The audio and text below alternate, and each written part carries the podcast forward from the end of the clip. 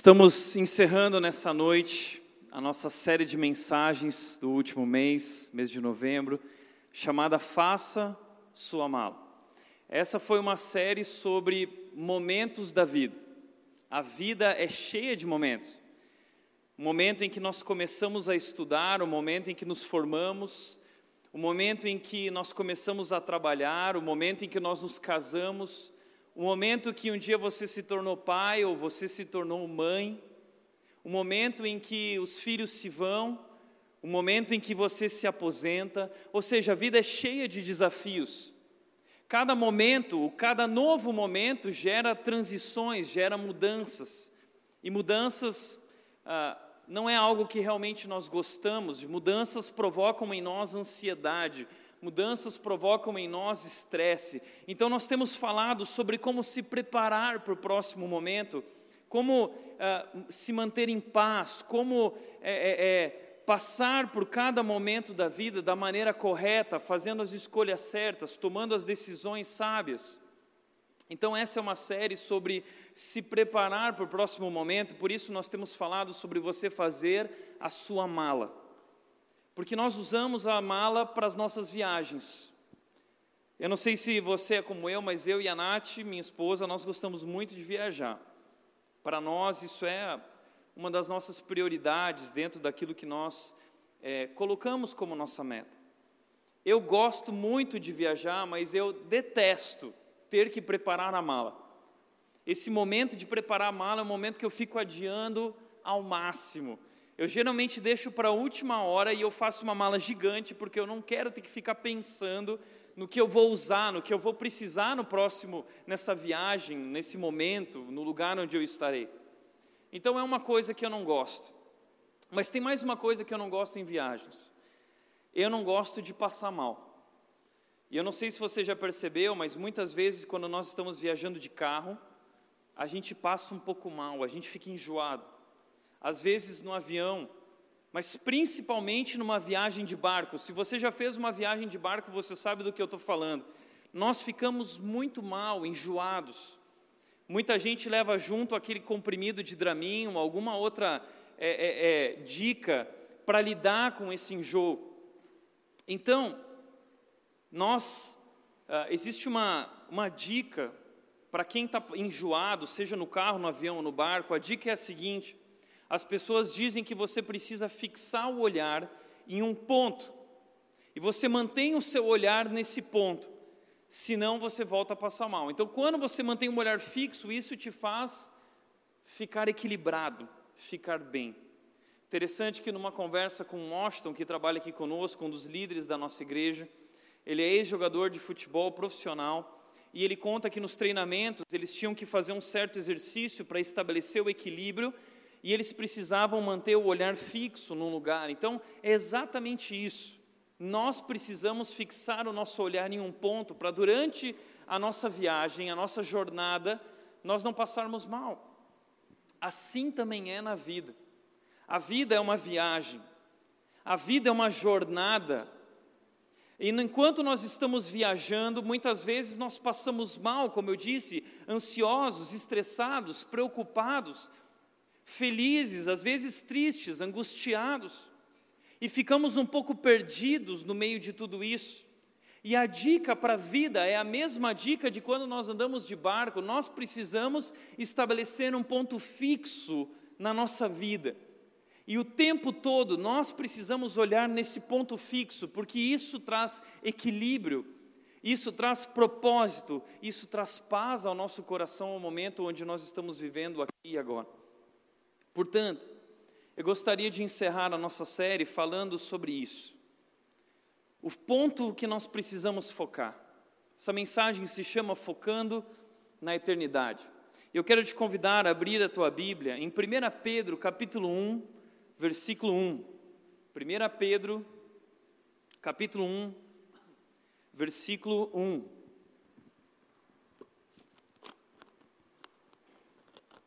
Se você não trouxe Bíblia, você pode acompanhar aqui comigo. O texto diz o seguinte: Pedro, apóstolo de Jesus Cristo, aos eleitos de Deus, peregrinos dispersos no Ponto, na Galácia, na Capadócia, na província da Ásia e na Bitínia.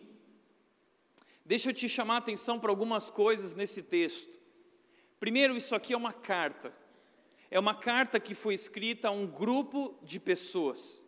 Carta é um negócio legal, nós gostamos de receber carta e parece que isso foi perdido ao longo do tempo com essa era digital. Mas Pedro está escrevendo uma carta. E Pedro é, é o apóstolo de Jesus Cristo. É interessante olhar para Pedro e aqueles momentos na vida de Pedro com Jesus, em que ele, Pedro foi um homem sempre muito instável, ele era briguento. Então, aquele momento em que Malcolm apareceu para prender Jesus, Pedro foi lá e cortou a orelha de Malcolm. Quando Jesus Cristo disse que ele seria morto, Pedro pulou na frente e disse: Não, jamais, ninguém vai matar você, porque eu vou dar minha vida no seu lugar se for preciso. Então Jesus disse: Pedro, Pedro, você nem sabe, mas você, antes que o galho cante, você vai me negar três vezes. Então Pedro ele era muito instável, isso realmente aconteceu. Pedro negou Jesus no momento da crucificação. Então Pedro era sempre esse cara que falava logo de cara, e ele era instável, uma hora ele queria, outra hora não queria, ele, ele era uma pessoa imatura. Mas quando Pedro escreve essa carta, Pedro é um outro homem. Provavelmente Pedro escreve essa carta bem no final da sua vida. E ele agora é um homem totalmente diferente. Ele passou por momentos diversos. E a sua instabilidade, o seu jeito briguento, o seu jeito sanguíneo, ele, isso foi transformado, Pedro amadureceu. E Pedro escreve essa carta para encorajar um grupo de pessoas que estava passando por um momento de transição e um momento de muita tribulação. Quem são essas pessoas? Ele diz: Eu, Pedro, escrevo aos eleitos de Deus, peregrinos dispersos. A palavra peregrino significa viajante. Então Pedro está escrevendo para pessoas que ele se refere a elas como viajantes. Estou escrevendo para os viajantes dispersos. Quem são essas pessoas? Nós precisamos entender o contexto. Nesse período, Roma dominava toda essa região do Ponto, da Galácia, da Capadócia, na província da Ásia e na Bitínia. Eles estavam sob o domínio romano. O imperador daquele período era Nero. A data aqui é mais ou menos 64 anos depois de Jesus Cristo. E Nero era louco. Nero era um homem terrível. E Nero, numa de suas loucuras emocionais, ele colocou fogo em Roma. Nero praticamente queimou metade de Roma. E quando todo mundo saiu apavorado, muitas pessoas morreram, muitas pessoas se feriram, Nero colocou a culpa nos judeus. E os judeus, quando descobriram isso, começaram a ser perseguidos por todos. Os judeus cristãos ou não cristãos, eles tiveram que fugir porque todo mundo colocou a culpa neles e uma intensa perseguição começou. Fugiram, sem direção. E nesse período, muitos cristãos começaram a morrer. Muitos. Os cristãos eram jogados em arenas com leões. E eles eram levados a negar a sua fé em Jesus diante do leão, do tigre, passando por momentos de dificuldade. Pessoas estavam perdendo sua família dessa maneira. Cristãos estavam sendo perseguidos, apedrejados, decapitados. Eles tiveram que fugir morrendo de medo do que poderia acontecer com eles, separados de suas famílias. Isso foi um período terrível, terrível. Isso fez com que eles começassem a questionar a sua fé. Eles começaram a questionar se aquilo realmente valia a pena. Será que vale a pena essa decisão que eu tomei com Jesus? Porque desde o dia em que eu tomei uma decisão com Jesus, as coisas se tornaram terríveis para mim. Eu achei que com Jesus as coisas iam melhorar, mas elas não melhoraram. Eu estou enfrentando a morte por causa da minha fé. Será que eu fiz a escolha certa? Pedro, ao ouvir isso, ao perceber isso, as pessoas sofrendo, passando por esse momento de instabilidade, de transição, de muita tribulação. Pedro, que entendia o que era ser perseguido, porque ele mesmo foi espancado, agredido, ameaçado. Pedro foi punido, Pedro foi preso por pregar a palavra de Deus, ele sabia o que era isso. E mais do que isso, foi provavelmente Nero que matou Pedro e matou Paulo. Então era algo real, era algo verdadeiro, era perseguição, era morte iminente. Paulo diz: por amor de Cristo enfrentamos a morte todos os dias. Era o que esses cristãos estavam vivendo, eles estavam enfrentando a morte todos os dias. Nós ficamos olhando para o genocídio dos judeus, quando nós olhamos para aquela época em que Hitler matava todo mundo, e nós achamos aquilo tão terrível. Isso é o que está acontecendo. Nero, ele instaurou um genocídio, vamos matar os cristãos, está liberado, pode matar é um tipo de tribulação que nós nem imaginamos. Essas pessoas foram levadas para longe de seus lares, foram levadas para longe do seu trabalho, de sua profissão, sem sustento, sem direção. Essas pessoas estão completamente perdidas. Então, Pedro escreve a sua carta para encorajar essas pessoas e para dizer que elas não têm o que temer. E Pedro faz isso com elas. Pedro vai dizer para elas: Olha, eu quero que no meio de todas essas circunstâncias vocês aprendam a estabelecer um ponto fixo no olhar de vocês, porque esse ponto fixo pode animá-los, pode mantê-los firmes durante esse momento. E Pedro, no começo de sua carta, no capítulo 1, ele vai trabalhar três desses pontos que eu e você e que aquela gente precisava fixar o olhar para enfrentar tudo aquilo que estavam por enfrentar. E o primeiro ponto que eu e você precisamos fixar o nosso olhar é a promessa de um grande futuro.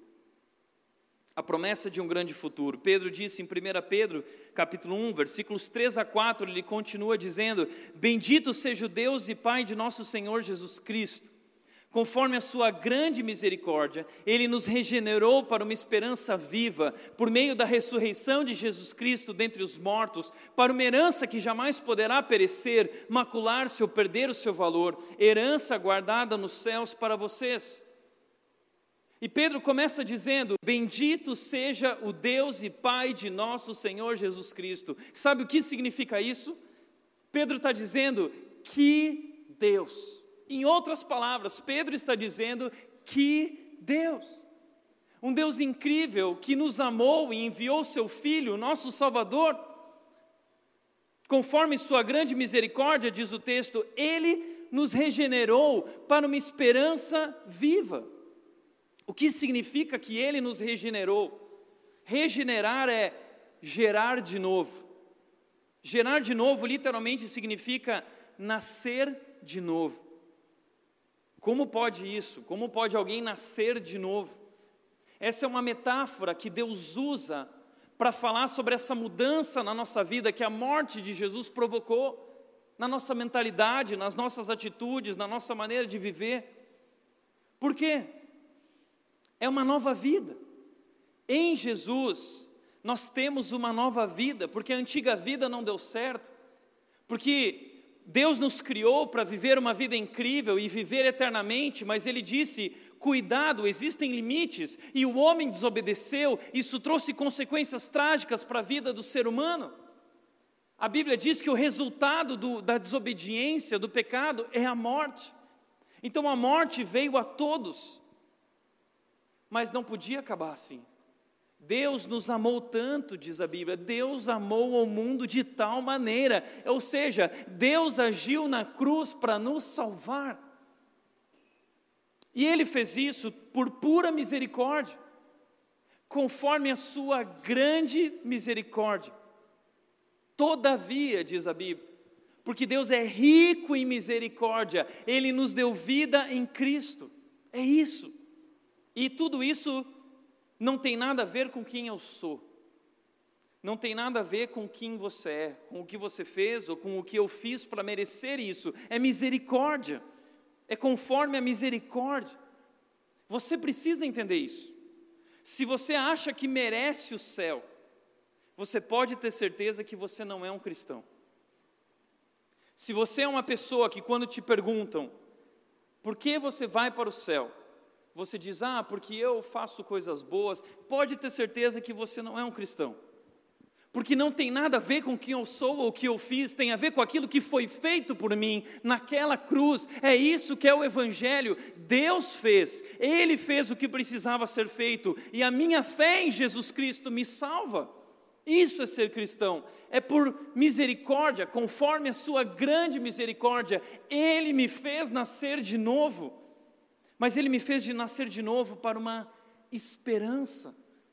Ele não me fez nascer de novo para ficar triste, para ter medo. Não, Ele me fez nascer de novo para ter esperança, e é uma esperança verdadeira, é uma esperança viva. Pedro está alertando aquelas pessoas e dizendo: cuidado, não se esqueçam quem Deus é, não se esqueçam o que Deus fez, e não se esqueçam o que Deus tem preparado para vocês. É a promessa de um grande futuro. Ele disse: há para vocês uma herança que jamais poderá perecer, macular-se ou perder o seu valor, herança guardada nos céus para vocês. Pedro está colocando o olhar dessas pessoas fixo na eternidade, naquele momento incrível que um dia nós viveremos com Deus. Deixa eu tentar explicar um pouco isso. Sabe quando você não aguenta mais o trabalho? O final do ano está chegando, você está bem cansado, você está nos últimos momentos, mas essa época, muitas vezes, para muitos, é tempo de férias. E aí você começa a contar os dias. Falta um mês, faltam três semanas, faltam dez dias, nove, oito. Você começa a contar. E o fato de as férias estarem chegando, essa época boa, mesmo sendo um tempo difícil e muito cansado, o fato de nós sabermos que está chegando, isso nos anima. É sobre isso que Pedro está falando que esse próximo momento que nós estamos por viver, que é o melhor momento, que é o maior momento, que é um momento real, verdadeiro, não é uma ilusão, não é uma historinha, não é uma metáfora. O céu é algo verdadeiro. Deus nos preparou para esse momento. É lá que está o nosso lar celestial. Nós não somos daqui, nós somos viajantes. Assim como Pedro disse para aquelas pessoas, peregrinos dispersos, nós somos os peregrinos dispersos, porque peregrinos são viajantes. Nós somos viajantes, nós estamos no mundo, mas nós não somos do mundo. Estamos de passagem por esse mundo, porque o nosso mundo é lá, a nossa vida está lá, a nossa alegria e satisfação está lá, é lá que nós nos realizamos. E é isso que precisa nos animar, essa promessa de Deus de um grande futuro. E quando a Bíblia fala sobre o céu, a Bíblia diz o seguinte sobre esse momento: diz, nem olhos viram, nem ouvidos ouviram o que Deus preparou para aqueles que o amam. Nós não somos capazes de imaginar que momento incrível será esse. Mas o mesmo versículo continua dizendo: Mas Deus o revelou a nós por meio do Espírito. Paulo está dizendo isso. O céu, o que está por vir, foi revelado a Paulo, foi revelado a Pedro, foi revelado ao apóstolo João no Apocalipse. Apocalipse é uma revelação sobre o futuro, aquilo que nós não somos capazes de ver. E João, no livro de Apocalipse, encerrando o seu livro, no capítulo 21, ele diz: Eu vi, eu vi a cidade santa a nova Jerusalém que descia dos céus da parte de Deus. E ele diz: não haverá mais morte, nem tristeza, nem choro, nem dor, pois a antiga ordem já passou. Aquele que está sentado no trono, ele disse: Estou fazendo novas todas as coisas. Você é capaz de imaginar isso? Um lugar onde tudo será feito novo cheirinho de novo. Um lugar onde não haverá mais injustiça, um lugar onde não haverá mais corrupção, um lugar onde não mais haverá violência, um lugar onde não haverá mais dor, sofrimento, um lugar onde eu viverei a perfeita paz, onde eu serei feliz, alegre para sempre, completamente, abundantemente. Esse é o nosso lar. E Pedro está chamando a atenção dessas pessoas e dizendo: não percam de vista, fixem o olhar de vocês nessa herança guardada nos céus para vocês. Diz que esse momento vai ser tão especial, de tanta intimidade com Deus, que Deus enxugará dos nossos olhos toda lágrima.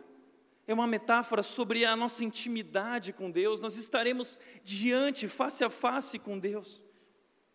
Portanto, que Pedro está dizendo é: não interessa o que aconteça com você, problemas na sua vida, família, carreira, Deus tem uma promessa para a sua vida, não esqueça disso. E como disse C.S. Lewis, comparada à estrondosa realidade do céu, a estrondosa realidade do céu, nossa terra aqui, esse momento, não passa de uma terra de sombras.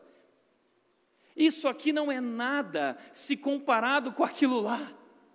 E nós não podemos nos contentar com esse mundo, não se contente com esse mundo, porque não é aqui, nós somos peregrinos, nós somos viajantes.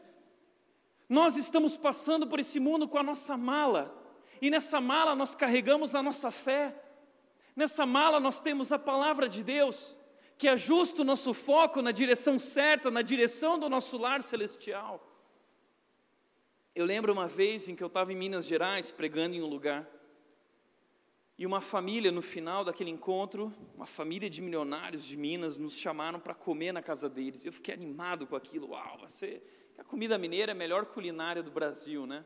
E aí, quando eu estava indo para a casa deles, eu estava com tanta fome, já imaginando o que vinha pela frente, feliz da vida. Eu tenho essa mentalidade de gordo, assim, descontrolado, que come que nem um condenado.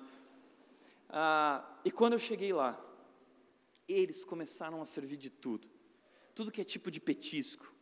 Começaram a servir aquele pãozinho de queijo mineiro gostoso, sabe? Começaram a servir azeitona e queijinho. Começaram a servir o salame. E o que você imaginar, tinham todos os tipos de petiscos. E eu fui comendo, comendo, comendo descontroladamente. Até um tal momento que eu não aguentava mais comer. Eu disse: chega, não aguento mais. Iam passando e diziam: não, chega, não aguento mais, eu não aguento mais. Eu estava satisfeito. Até que então alguém gritou: Pessoal, pessoal, vamos orar que a comida está na mesa. Nesse momento eu tomei um susto, literalmente. E eu falei assim: tá bom, eu, fui para a mesa, eu fui lá dentro ver. Quando eu olhei a mesa, meu amigo, tinha uma bacia vermelha grande, cheia, cheia de picanha eram pedaços de picanha grossos, suculentos. Eu lembro até hoje da imagem daquele, daquele recipiente cheio de picanha, e o arroz, e o feijão, e as coisas mineiras todas ao redor da mesa. E eu não aguentava mais nada, nada. Eu não comi mais absolutamente nada, porque não cabia. Agora, sabe, essa história é tão engraçada, mas nós agimos da mesma forma com a nossa vida aqui na terra.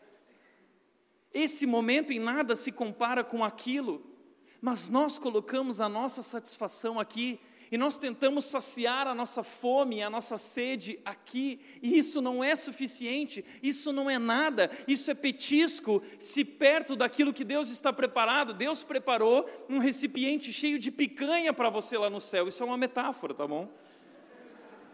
Não vai com essa expectativa para o céu, eu não sei como vai ser, mas eu tenho a certeza que vai ser maravilhoso, maravilhoso. Portanto, Pedro está dizendo: não se contente com esse mundo, há uma herança para vocês. Nós gostamos de heranças, não?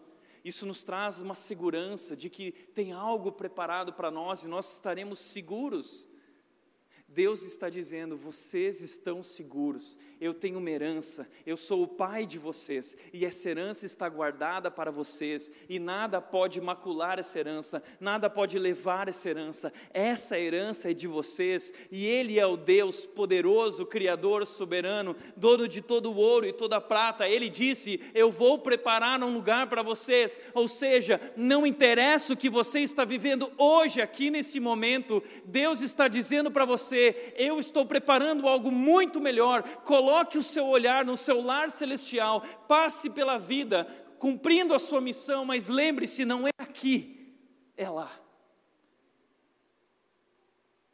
É a promessa de um grande futuro.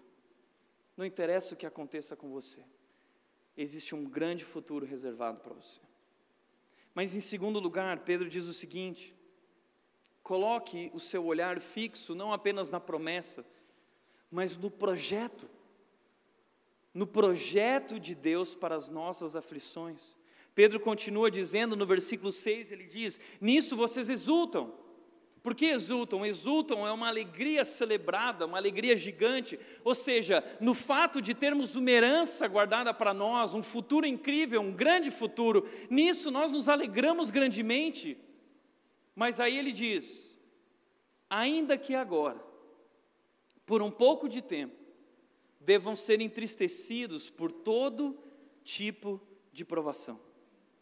Ah, não, peraí acabou de falar uma notícia maravilhosa, agora vai dizer que até lá eu vou passar por muita aprovação. Que história é essa? É isso mesmo. Deus tem um projeto para as nossas aflições. Nós vamos passar por todo tipo de provação, e a Bíblia diz, o próprio texto aqui diz, que as provações elas são diversas. Diversas, em todas as áreas, de todos os jeitos, em todas as intensidades. É na escola, é na faculdade, é no trabalho, é no casamento, é na família, com os filhos. O tempo todo, diversas provações. Todo tipo de provação. E essas provações, além de, serem, além de serem diversas, elas são difíceis. Não é fácil passar por provação, elas são difíceis, porque Pedro diz: vocês serão entristecidos. Vocês vão se entristecer, vocês vão sofrer, vocês vão sentir, vai doer. Não é fácil. Mas Pedro também diz que é por um pouco de tempo. As provações, elas são breves. E aí talvez você diz, puxa, mas por um pouco de tempo, breve. Na minha vida não é assim.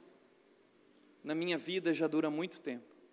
Já são muitos anos que eu venho sofrendo. Mas o que Pedro está dizendo é o seguinte: é que, se comparado com a eternidade, isso não é nada. Se comparado com o grande futuro que Deus tem o que nós viveremos na eternidade, nada se compara a esse pequeno momento da vida e da história. Por isso elas são breves. Diversas, difíceis e breves. Mas essa é a parte difícil da vida cristã. Como disse o padre Antônio Vieira no século XVII, ele disse: Nós queremos ir para o céu. Quem não quer? Todos querem, mas nós não queremos ir por onde se vai para o céu.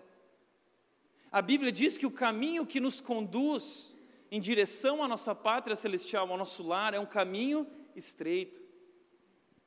E por que o caminho é estreito?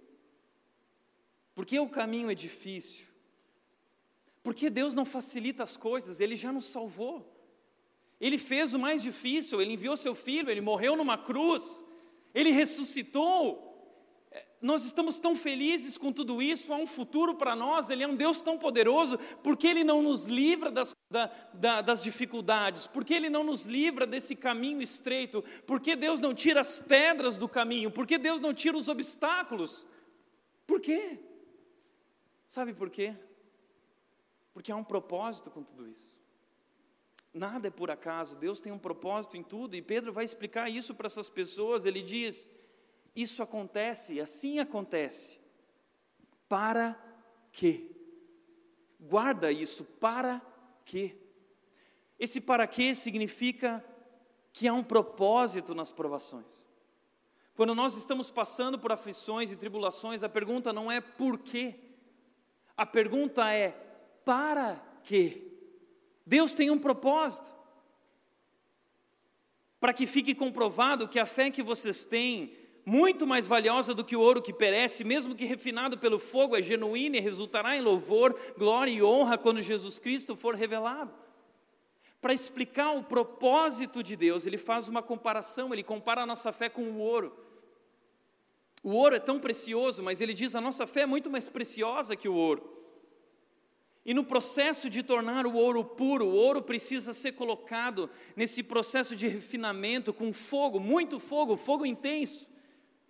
Então o fogo aquece, as impurezas vêm para cima, e aqueles que trabalham com ouro podem tirar as impurezas. Assim é com a nossa vida. Deus coloca, permite o fogo, fogo intenso em nossas vidas, obstáculos, caminho estreito, porque através disso nós vamos sendo trabalhados Através disso é um refinamento da nossa fé em que nossa fé vai se tornando pura. A nossa fé vai se tornando madura.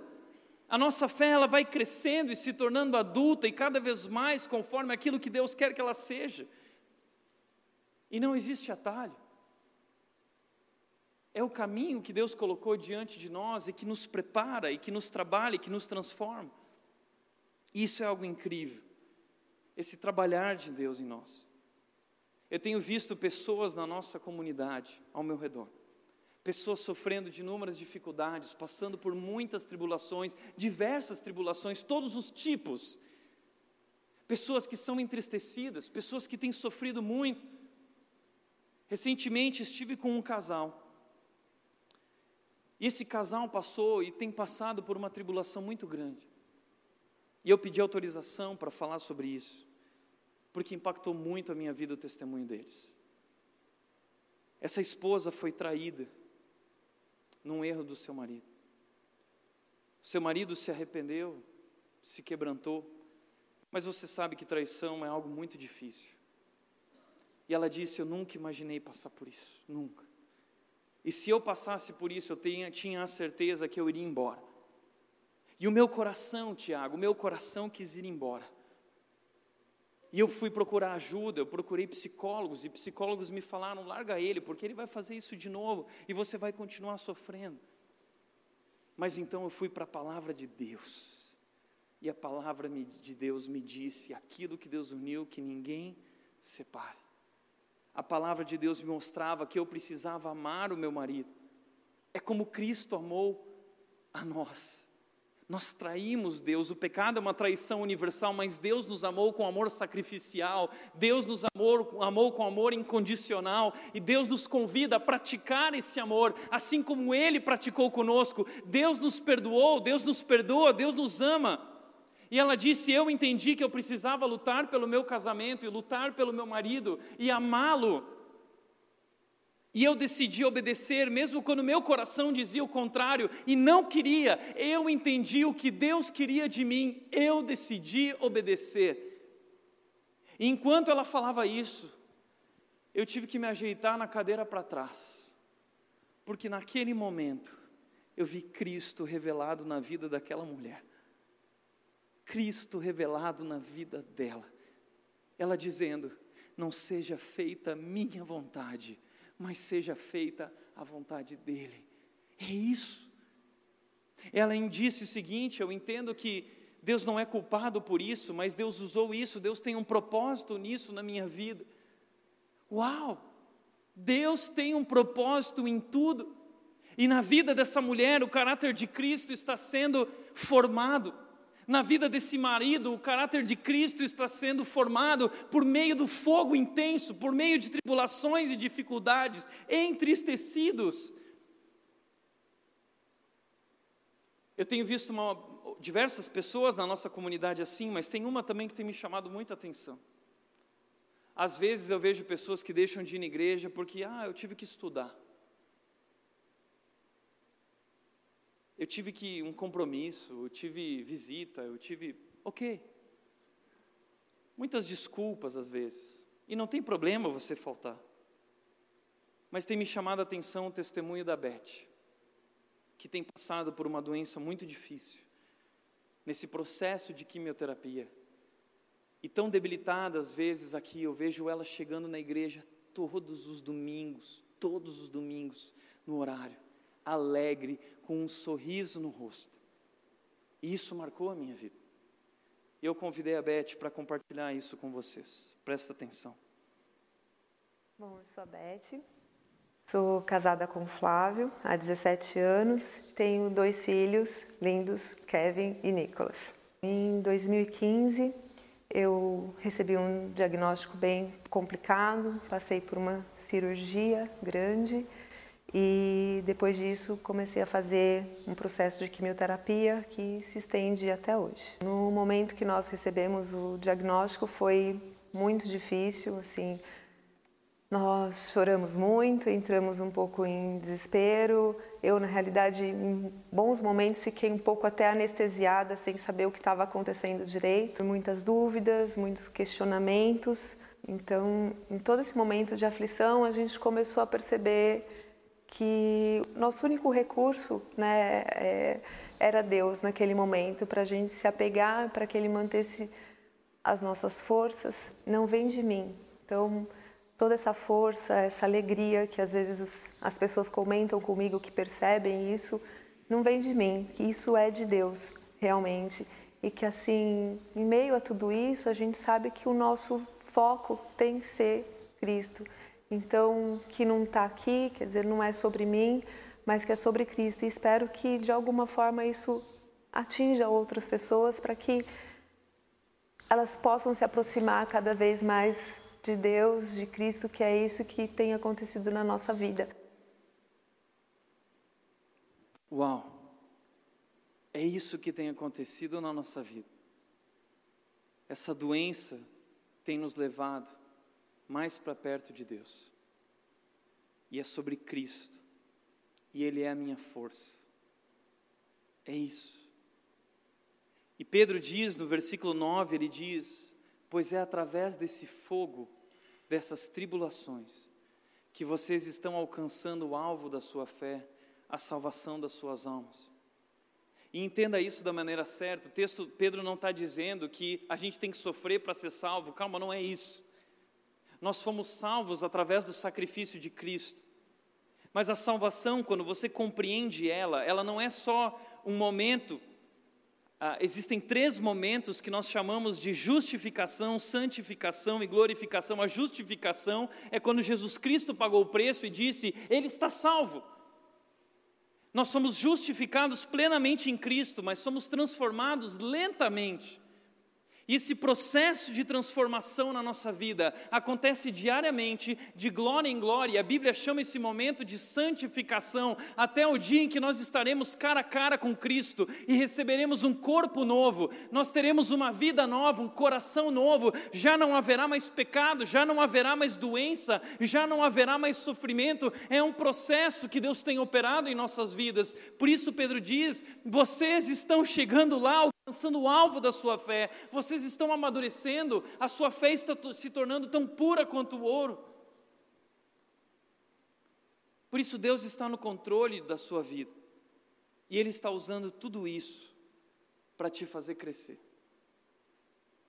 para refinar a tua fé, para que a sua fé seja cada vez mais focada em Cristo Jesus, para que cada vez mais seja sobre Cristo na sua vida e não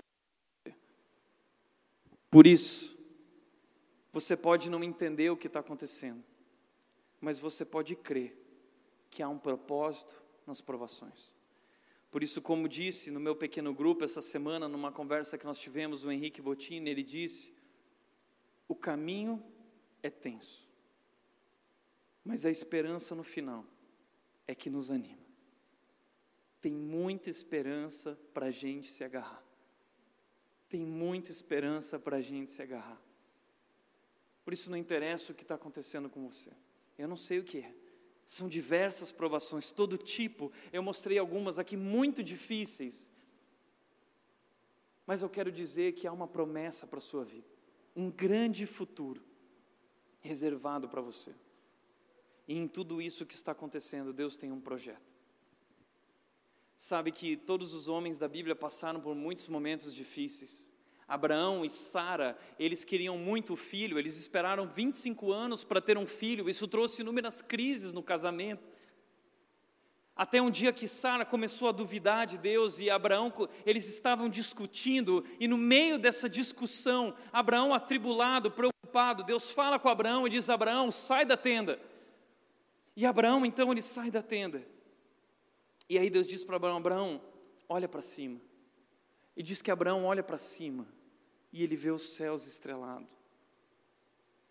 E naquele momento ele entende a soberania de Deus, a grandeza de Deus, que apesar de as coisas aqui não estarem bem, Deus continua reinando em paz, soberano, poderoso. E essa história mexe muito comigo. Eu sempre pratico isso. Ser pastor não é fácil. Essa semana foi uma semana difícil.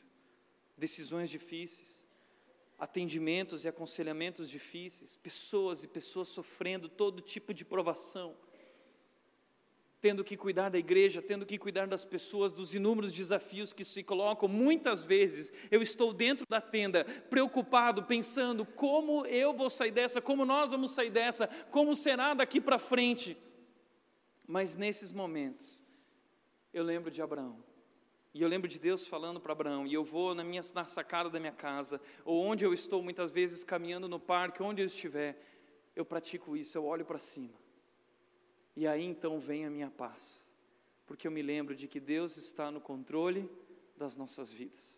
E não interessa o que aconteça, Ele é soberano. E a minha esperança está em Cristo, Ele é a minha segurança. Sobre Ele e eu não tenho o que temer. Mas o terceiro e último ponto para nós focarmos é o ponto da proteção. Deus tem uma promessa, um projeto, e Ele nos protege. Pedro está falando para essa gente: eu sei que vocês estão sofrendo, mas nós temos um Deus que nos protege, nós temos a proteção garantida pelo poder de Deus. Ele diz no versículo 5: Vocês que, mediante a fé, são protegidos pelo poder de Deus até chegar à salvação prestes a ser revelada no último tempo. Sabe qual é a boa notícia? É que não interessa o que aconteça com você, você está sendo protegido por Deus até o dia em que vai chegar esse último momento da glorificação, que estaremos diante de Deus e viveremos eternamente com Ele numa nova vida, uma vida perfeita, uma vida incrível, plenamente felizes. Você está sendo protegido, você está sendo cuidado, você está sendo guiado, você é um viajante, você é um peregrino, você está sofrendo, e você vai sofrer. Todos os grandes homens de Deus sofreram, mulheres. A Bíblia apresenta inúmeras pessoas que sofreram, passaram pelo fogo, pela tribulação. Noé enfrentou o dilúvio, Moisés enfrentou o deserto, José enfrentou a rejeição, enfrentou a prisão. Davi enfrentou a morte inúmeras vezes, enfrentou gigantes, enfrentou o rei que queria matá-lo, enfrentou leões, enfrentou ursos, ele passou pelo vale da sombra da morte. Jonas foi parar dentro de um peixe. Daniel foi parar na cova dos leões famintos. Os amigos de Daniel foram parar na fornalha. Paulo enfrentou perseguição, fome, naufrágio, nudez. Paulo foi decapitado, Pedro foi morto. Jesus enfrentou a cruz. Não tenha dúvida, você vai passar pelo fogo. Não tenha dúvida, você vai sofrer. Mas entenda que não importa o que aconteça, não importa qual é o seu momento, sua tribulação ou provação, ele está com você, Ele protege você, Ele é o nosso Pai, nós somos protegidos pelo poder de Deus. E a nossa salvação, que não vemos ainda, será revelada no último tempo, no último momento. Somos peregrinos viajando na direção do último momento, e no último momento a salvação será revelada, a promessa, a nossa garantia, a vida que fomos chamados para viver, a salvação em Cristo Jesus. É sobre isso, não esqueça quem você é, não esqueça da sua identidade em Cristo Jesus, como um peregrino. Nós vivemos aqui, mas não somos daqui, a nossa terra é o nosso lar celestial. Coloque o seu olhar no lar celestial, viva a sua vida com o um olhar fixo na promessa de Deus para a sua vida, porque isso não é nada, o caminho é estreito, mas o caráter de Cristo está sendo formado em nós. Esse é o propósito de Deus. Todas as coisas couberam para o bem daqueles que amam a Deus, daqueles que foram chamados de acordo com o seu propósito, para serem conformes à imagem do seu filho. Esse é o propósito. Para me tornar a imagem de Jesus, eu preciso passar pela cruz. Eu preciso passar pelo fogo.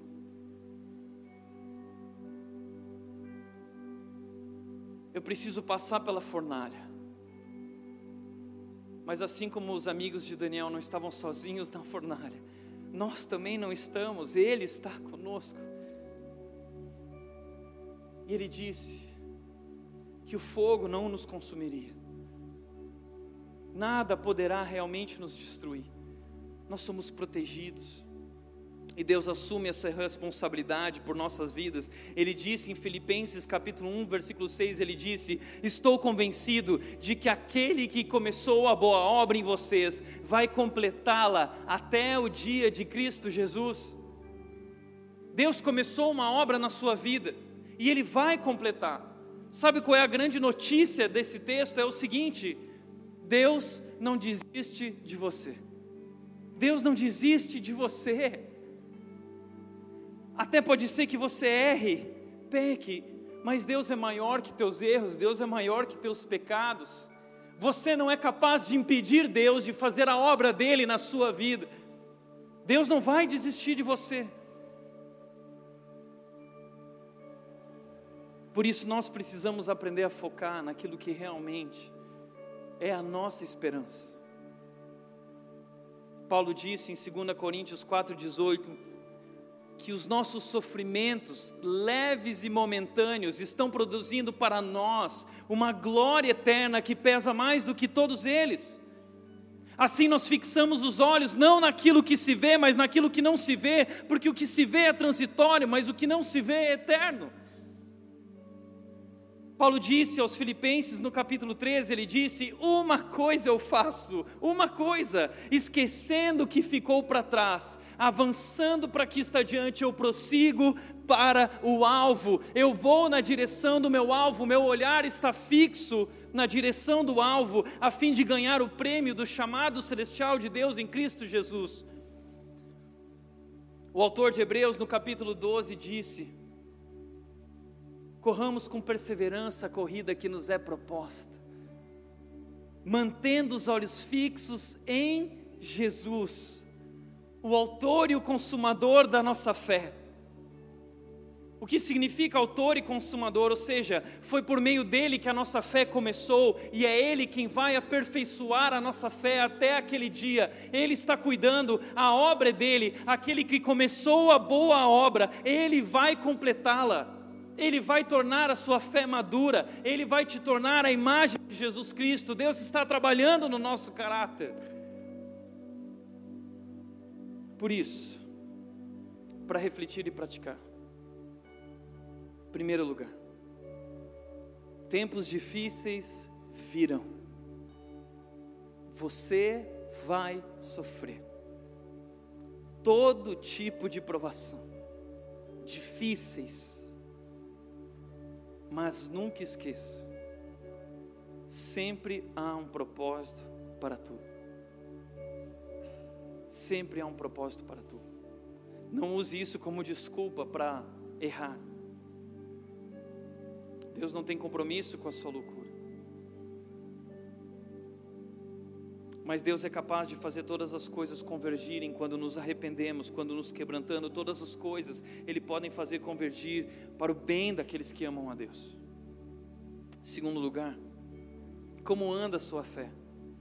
Ela está crescendo ou ela está se enfraquecendo? Você está amadurecendo ou você está esfriando? Terceiro e último lugar. Não importa o que aconteça, caminhe com esperança. Jesus Cristo venceu. Jesus Cristo venceu. E você pode não entender o que está acontecendo, mas você pode crer. Há uma promessa de um grande futuro. Há um projeto para as nossas aflições e tribulações.